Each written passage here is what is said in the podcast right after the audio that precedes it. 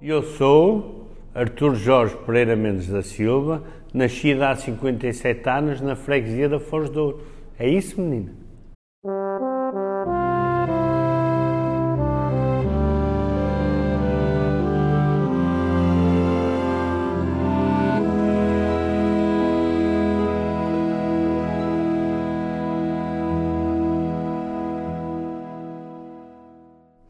A minha família era uma família abastada e tiveram um animal como eu, como é que é dizer, com 4 anos já fui à escola. Escondia roupa na praia, que eu vivia em frente ao mar aqui na Foz, escondia a roupa na praia e andava a passear nu. E com o percurso fui crescendo até entrar para a primária, porque eu andei em colégios particulares sempre que eu era um miúdo problemático a nível de. Eu não sei se devo dizer isto, você está-me a baralhar.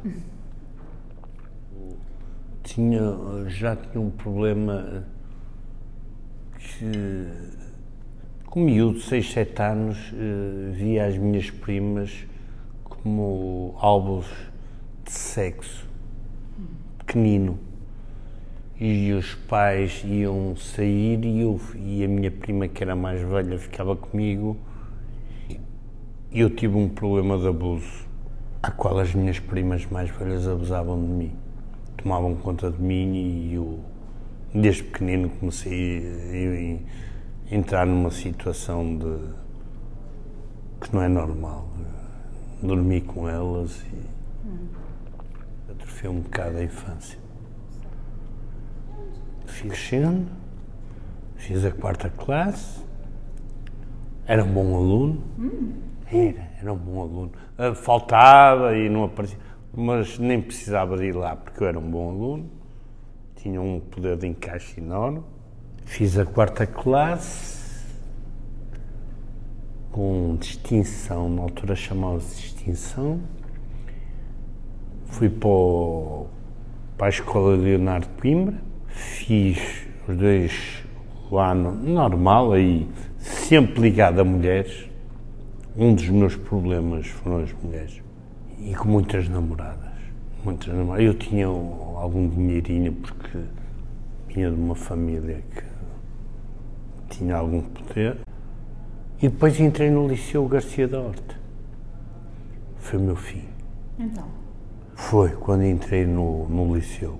Porque eh, eu fui para o terceiro, na altura era terceiro ano, terceiro, quarto, quinto. Entrei no terceiro ano, comecei-me a baralhar porque não ia às aulas. É, para além de toda a gente dizer que eu era um bom aluno e tinha umas capacidades enormes, mas eu faltava muito à escola porque ia para trás dos pavilhões com as meninas.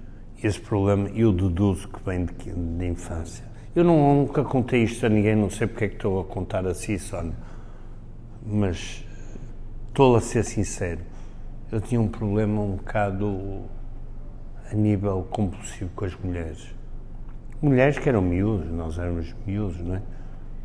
E no, no- no- no quinto ano, que é o nono agora, eu apaixonei-me pela minha professora de Físico-Químicas. Era mulher de um tenista daqui da Foz. Eu tinha uma paixão enorme por ela.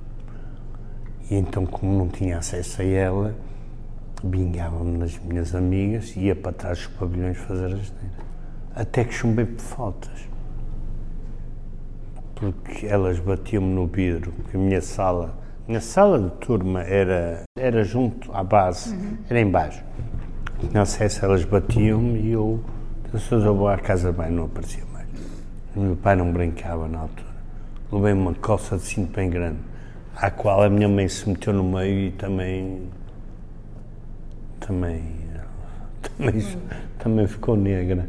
Não fui só eu. Eu tive oito dias de cama, um brinco. O meu pai era, era mauzinho. Era mauzinho. Não, chorou também. mas isso não o endireitou. Népia. Piorou. Fui parar a um colégio interno. Colégio da Formiga em Hermesinda. Colégio de Padres.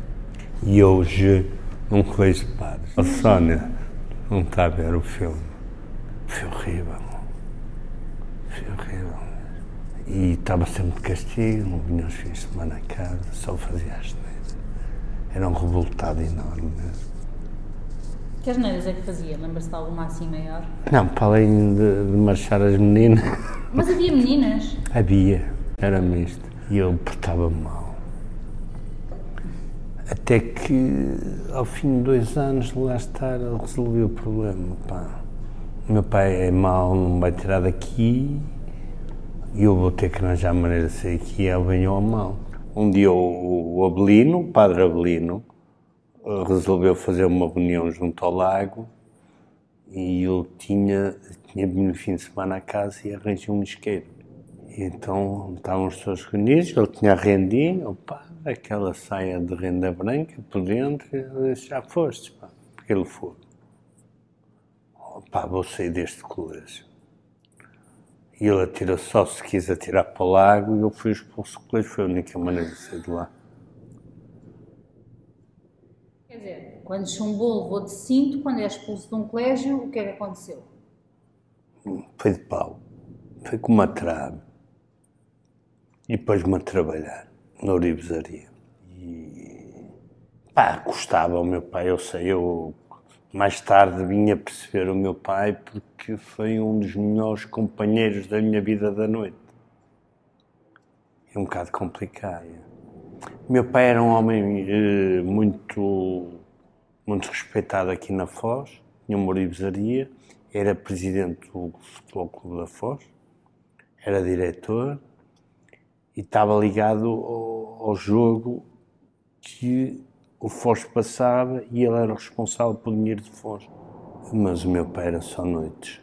Noites, não chegava todos os dias 4, 5 da manhã, 6. A minha mãe passou um bocado. Mas era uma pessoa muito respeitada, muito bem conceituada e, e deu-nos uma vida um bocado. Não foi fácil. Nem a minha mãe. Então, depois de, de- dessa, dessa surra, não é? Depois de, Das- só levei duas.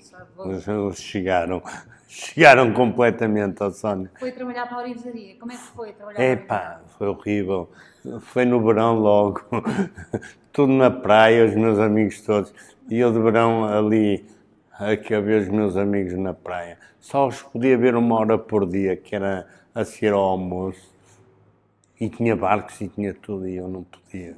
E depois era, pá, eu, um dentário, eu era uma boa pinta na altura. E vestia muito bem. E eu trabalhei com o Gongo, com o Goxa, trabalhei no mundo da moda. Eh, mais tarde, mais tarde. E era o homem que as mulheres da Foz, era eu. E as coisas marcaram um bocado de verão. Um jovem de 15 anos estar a trabalhar num- numa orivesaria e ver os amigos todos na praia a gozarem, pá, aquilo matou. Depois fiquei- o meu pai morreu com 47 anos, com um infarto cardiovascular. Que idade é que o Arthur tinha? 17. Portanto, foi pouco tempo depois disso, não é? Foi, foi quando ele começou-me a levar para a noite, para as meninas. Foi quando eu comecei a ver o mundo da noite, foi com o meu pai. Ele tinha um Alfa Romeo e disse, ah, vá, anda embora, não, vens comigo, vais ver o que é a vida. Ele abriu-me o olho, mas de uma maneira... Não sei se foi bom, se foi mau. O que é que acha? Eu, hoje em dia, acho que foi péssimo. Hoje em dia, acho que foi péssimo. Porque eu vivi coisas em miúdo que não, acho que não devia ter vivido. Se calhar com a experiência de vida que tenho agora, como é que é de explicar? Eu vou ver se arranjo um termo. Não estava preparado para aquilo. Não estava mesmo. Eu tornei-me homem muito cedo. Muito cedo como pessoas podiam ser minhas mães. Não, não estava preparado. Isso marcou-me bastante. Ou se calhar hoje em dia devo sofrer um bocado por isso. Sofrer não, porque eu já tem um poder de encaixe muito grande. o encaixe é muito grande, mas eu na altura pensei que era homem e, e que era o mandão e, que, e não era nada. Entretanto, o seu pai morreu. Morreu com 47 anos. De repente, caiu para o lado. Um infarto de miocárdio. Como é que isso foi para si? Horrível. Eu não, uh, demorei para aí 30 anos a aceitar isso. Hoje ainda me custa um bocado. Eu estou com 58, hoje ainda me custa um bocado. Não, o que é já esperei, não é? Mas uh, acho que nunca fiz o luto do meu pai. Não. Tenho quase a certeza que nunca fiz o luto do meu pai. Porque aqui na Foz ele é adorado por toda a gente, era adorado por toda a gente. E os primeiros passos que eu comecei a dar na vida foram poucos. Fiquei sem eles, fiquei meio. Nem meio, nem fiquei no princípio. O seu irmão era mais velho que o Era. Quanto tempo? Quantos anos? Cinco. Já trabalhava. Era, já era chefe de urgência de Santo Antônio. Foi o meu segundo pai. O meu irmão completamente atinado. Era o chefe de urgência de Santo António. Nunca fumou, nunca bebeu e morreu com cancro do fígado. Teve 10 anos numa cama. Foi o meu irmão, foi o meu segundo pai que eu só fazia asneira. Acidentes automóveis, destruir automóveis, destruir motas, sei lá o que é que eu vou. A partir da morte do seu pai foi, foi sempre em, a cair. Eu tinha dinheiro. Só fazia as neiras, Sónia, só fazia as neiras. Em vez de, de, levantar o império que nós tínhamos, que era, não era grande, não é? Em vez, mas não, destruí tudo. Eu rebentei com tudo. E tive uma mãe que, se calhar, foi ao charco por minha causa. Não foi ao charco, mas praticamente. Pois, porque a Orizaria, entretanto, ela fica à frente, não é? E eu e... lá a trabalhar e a roubar todos os dias e depois meti-me nas drogas. Completamente dependente de heroína. Eu injetei-me 28 anos. Manhã, tarde à noite. 28 anos. Quando é que começou? Em miúdo, a seguir à morte do meu pai. E eu só via seringas à minha frente. E foi quando começou a haver os azares, acidentes, carros, motas, tudo pelo ano. Era o que eu fazia as neiras, mas era aquele menino bonito da Foz. E a sua mãe, como é que assistia a essa Sofreu sua muito. degradação? Sofreu muito, muito mesmo. E o meu irmão também, o meu falecido irmão também. Foi meu segundo pai, sofreu muito mesmo. Tentaram ajudá-lo? Deitar-lhe a mão? Sempre, sempre. Até hoje. Hoje, hoje a minha mãe é um menino, é um menino. Tem 83 anos, vive sozinha, é independente. Mas é um menino, é um menino. Acho que não cresci. Uma noção. Ou devia ter crescido mais um bocadinho. Acho que sim. Devia ter mais. Mas fui muito mimado. Fui. Não faltava nada e eu não cresci. E estou a. Perdi um filho há 19 anos. Foi o seu único filho? Não. Tive um espanhol que me fugiu. Com a minha, a minha, o meu primeiro casamento foi com uma espanhola. Estava na tropa. Vim de férias para um parque de campismo de Cortegaça, aqui perto, a seguir a Espinho. Era oficial do Exército. Também na tropa também. Nem faço ideia. Você na tropa deve ter Tive adorado. preso, tive preso também. Claro. No Forte Elvas. Só podia, não é? Só. Só podia. Teve preso porquê? O que é que fez? Pegou fogo a um militar. Não. Porque era eu que levava a droga para, o- para, para o- daqui. Eu tinha um major e um coronel que gostavam também da Branca. E eu vinha ao Porto, eu estava na base aérea de Beja, na NATO, e levava para baixo as, as coisas. Não traficava, eu levava para baixo, Ok. que eles davam dinheiro, eu levava para baixo. ok. Não era traficante, eu levava qualquer coisa para. Tive oito meses no Forte Elvas eu fui preso em Beja. Porque o Major sentiu-se mal na parada, estavam, estavam 40 e tal graus e eles começaram a tombar todos. Eu pensei que era pelo sol, mas não. Não foi pelo sol. Acho que a branca era forte demais. Eles estão a tombar todos. Depois veio lá o, o enfermeiro, veio o meio, e pá, descobriu-se, descobriu-se, eles já, já tinham uma noção, já tinham uma noção que era eu que metia a coca lá no quartel. Quanto tempo teve preso? Oito meses, Fortelas, foi mal, porque eu sou uma pessoa que sou claustrofóbico, não um elevador com muitos andares para mim já faz já me faz confusão agora estar oito meses. Apesar que eu, eu tive a bem, tinha um amigo meu daqui do Porto, que era o meu guarda prisional, que era uma joia. Levava uns, uns charritos ao menos para, para acalmar. Para acalmar. Mas eu acho, para além da minha maldade toda que eu fiz na minha vida, eu acho que sou um inocente. A sério.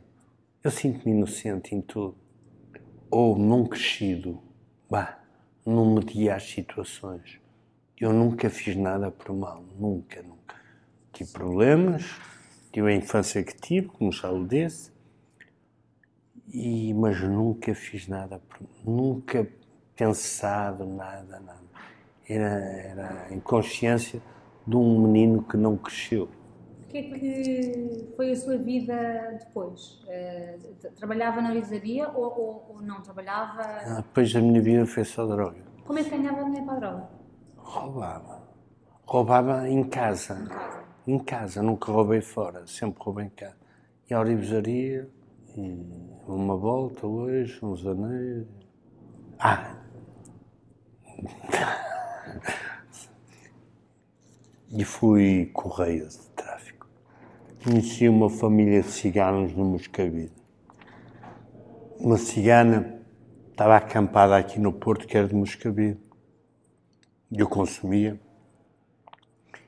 e comecei a comprar a ela. E o marido dela era autónomo em que posso dizer o nome. Matou sete GNRs e estava no, em preso. E eu, na altura, eh, ela perguntou-me se eu queria ficar com ela, não é como mulher, mas como apoio, um negócio. Não, aquilo que consumia na altura, estava. O dinheiro já não era muito, estava, a minha mãe tinha-me posto fora da orivesaria. E então ela perguntou se eu queria ser correia dela por Lisboa. Eu dava X, X, X. E onde assim três anos. Lisboa, Porto, Porto, Lisboa duas vezes por dia. Ir buscar droga à corraleira, pisteleira e a Moscavide, ao bairro dos Barracos, junto à linha. Não, o meu pagamento era droga. Eu não recebia dinheiro, era tudo droga. Uh, sabe quando é que eu resolvi os meus problemas da vida? Um casar com uma cozinheira. É a quinta, Maria Dulce Dias Araújo. E é cozinheira. E é de um bairro problemático e veio da Ribeira. Cozinheiro. Sou um homem muito feliz há 22 anos. Foi a única hipótese que eu tive de resolver a minha situação. Como é que a conheceu? Ah, eu fui fazer uma desintoxicação a uma quinta de, de, da minha avó à chamusca. Quantas fez? Uh, na vida? Epa, perdi a conta. Já perdi a conta. Fora em clínicas, daqueles 15, 20 dias, isso foi, fiz muito. Mas assim, de um ano, dois, fiz várias. A última, a última, a última, a última. É que eu tenho um problema. Eu tive duas overdoses um acidente automóvel. Eu já fiz três comas. A minha cabeça apagou um bocadinho. Eu tive cinco dias de coma com uma overdose. Tive três dias num acidente automóvel e tive dois dias com outra overdose. Conforme bem a idade, a Sónia vai ter opções. Ou vai partir muitas portas com a cabeça, ou então vai morrer lá. Eu partia muitas portas com a cabeça, muitos banhos à noite. E tinha, tinha o, tinha a medicação, que eu já sei qual é toda, eu tive três vezes no Magalhães Lemas. Eu conheço as medicações todas, trás para a frente. Conheço-as todas mesmo. Eu tive no pavilhão Póvoa três vezes no Magalhães Lemas. E não foi fácil andar com aqueles malucos todos. Eu estava no meio de malucos a desintoxicar heroína. Está a ver o filme? Não, eu aprendi muito, muito mesmo. Aprendi a ser mais eu. Como é que é de lhe explicar? Um, uma pessoa dependente de drogas está no meio de malucos, eu acho que o maluco era eu. Digo eu. Porque a maluqueira deles é uma inocência e natural. A minha não. A minha era uma dependente física em que era obrigatória, eu sentia-me obrigado a consumir. Eu fugia, eu ia aos ciganos, eu saltava aos muros, eu, fui, eu podia para ir ao bar, eles tinham que andar atrás de mim nos barcos ciganos atrás de Magalhães Lemos. Estava-me a falar de como é que conheceu a sua salvadora. A minha salvadora. Eu vinha da chamou, eu fui. Ah, pronto. Ah, cá, tá. Tinha, tem que me ajudar. E eu fui fazer uma desintoxicação à chamusca, uma quinta. Eu estive lá oito meses e eu não queria vir embora. Foi de verão, que já maravilhas, forcados. Eu conheci lá os gajos da agricultura e tudo. Foi na fase em que havia os subsídios para a agricultura e para tudo. E depois eh, tem um primo meu que é muito mais velho que eu, vivia na Suíça e no Chatel veio-me visitar. E ele tinha um Porsche 944. Ele foi lá visitar, ficou lá uns tempos. Mas ele era muito melhorento também. É que casou uma data de também. E, e foi lá, ficou na chamusca e disse: está aqui o carro, vai lá. Uh, peguei no Porsche e disse: vamos lá a Porto. Um Porsche, foda-se, mas para ele cima, é rápido cheguei ao Porto a uma coletividade que há aqui, uma associação como esta, e estavam duas trancas no balcão. Eu disse: Epá, isto mudou tudo, cara. E, oh, pá, tu agora és rebatejano, cara. Comecei a olhar para as duas disse: Qual daquela vou escolher qual delas? Eu disse, ah, agora a associação tem duas mulheres a tomar conta disto. Eram os dois jeitosos. E eu embebedei-me completamente e fui para aqui, para aquela discoteca com elas. Ao fim já as tinha comprado, mais ou menos. Aquela letra que eu tinha, já as tinha mais ou menos compradas e desafiei-as a para uma discoteca que era um barco que havia aqui no Ouro, que era o Maré Alta. Eu com ela e uma, eu, como tenho casa aqui em frente ao mar, eu convidei uma delas para vir até lá a casa ver uns copos. E aconteceu. Até hoje. Que maravilha. Como é que ela conseguiu esse milagre? Não faço ideia. Mas também sofreu um bocado os primeiros três anos. Que eu tive uma recaída que não foi bom. E depois, quando ela engravida, e está grávida, e eu perco um filho, já tinha oito meses, e rebentou as águas na cama eu perdi o meu filho. Foi aí que eu disse, pá, acabou. Foi a última dureza que eu levei que eu disse, não, não pode ser. Ia ser pai. Porque eu tenho um filho que não conheço. Que a minha mulher, a primeira do casamento, fugiu-me com ele, grávida também. Tenho um filho da minha mulher que tem 36 anos. É como se fosse meu. Ia ter um que era meu. E foi quando eu, pá, acabou. Acabou completamente. Chega. Consegui um 19 anos. Sozinho? Sozinho a bater com a cabeça nas paredes e a tomar banho. Nem medicação. Tive seis meses sem dormir, quase. E ela? Foi uma grande senhora. É uma grande senhora. É uma grande mulher. Para levar comigo não é fácil. A minha mulher é, era bonita, mas agora com a asma e está um bocadinho gorda, está forte, está, está um bocado eu tenho tantos convites de miúdas que eu namorei, mas esta, esta ficou gordinha, bonitinha, bonitinha, mas gordinha e gostoso. É a minha cozinheira. Penso que quiser, Sónia. Não a troco por nada, nessa, por ninguém. Pode vir a mais pintada. Também estou velho. Pronto, velho é uma maneira de falar. Estou cansado. Mas eu não trocava esta mulher por nada na vida. Ninguém. Estou a falar sério. Foi uma cozinheira que me tirou de sério quando eu tive avião particular. Sónia, é, é sério. É a minha gordinha. É a minha cozinheira. Penso que quiser. O que ela cozinha melhor? O que é que gosta Tudo, mais? ela faz tudo. Eu não sei, eu neste momento se é um prato preferido. Ela faz tudo tão bem.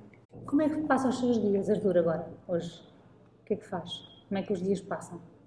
Sou reformado. Os meus dias é, é almoço fora, todos os dias que a minha mulher trabalha. É responsável de um restaurante na Baixa que é o Boca Doce, não sei se ouviu falar, beira do Tribunal da Justiça. E, eu levanto-me 10, tomo o meu cafezinho, ando para ali a passear. Tem uma tartaruga que é, que é a coisa mais boa que eu tenho na vida, é que conversa. Eu consigo falar com uma tartaruga. O meu Rafael, dou carinhos, ela entende-me. O meu filho diz que elas não ouvem, mas ela ouve-me a. O meu filho diz, pá, estás maluco, e o caralho, outras tartarugas não ouvem. Ouvem, ouvem. Tenho a certeza absoluta. Depois tomo o meu banhinho, lavo os meus dentinhos e venho almoçar com os meus amigos. Amigos que eu tenho poucos, pouquíssimos. Para já já morreram todos. Da minha geração já morreram todos. Eu acho que devo ser um dos poucos que anda cá, que andaram na vida que eu andei. Acho que sou dos pouquinhos. Eu acho que não me lembro de nenhum que ande cá. E, e almoço, almoçar na Badalhoca, lá ao. Opa, agora vamos ao papagaio, vamos ao papagaio. E a minha vida é esta. Bebo os meus copetes, como as minhas sandes, e chego a casa, dou um beijinho à minha mulher e agradeço a Deus mais um dia. Ah, O que é que Sónia, faria diferente, Arthur, se pudesse voltar atrás? Tudo, tudo, tudo, completamente tudo. Hoje estava de Ferrari aqui à porta a conversar consigo. Lhe garanto, tinha aí o Ferrari. Ao dinheiro que eu gastei, hoje estava aí de Ferrari. Lhe garanto que estava. E não tinha, não tinha passado nada disto. Nada mesmo. Tinha sido um senhor. Mas olha, é assim, foi assim a minha vida. Eu agora não olho para trás. Sei que estou feliz com uma cozinheira. Isso tenho a certeza absoluta. E que não me falta nada em casa, tenho a certeza. Carinho, conforto. Posso mostrar a minha casa? É humilde, mas é bonita. É em frente ao mar. Hoje em dia é aquilo pantofinha em casa. Estou sempre à espera daquela horinha que eu sei que a minha cozinheira chega a casa para eu chateá-la um bocadinho. Que ela gosta que eu a chateie. Senão não é dia. Eu não posso puxar a bobina atrás. Vamos montar outro filme. O meu filme foi este. Que eu vou fazer. Sinto-me magoado comigo mesmo, claro que sinto. Tenho dias que choro. e- Epá, nabo do caso. Podias ter sido um senhor. Mas olha, foi a minha vida, Sónia.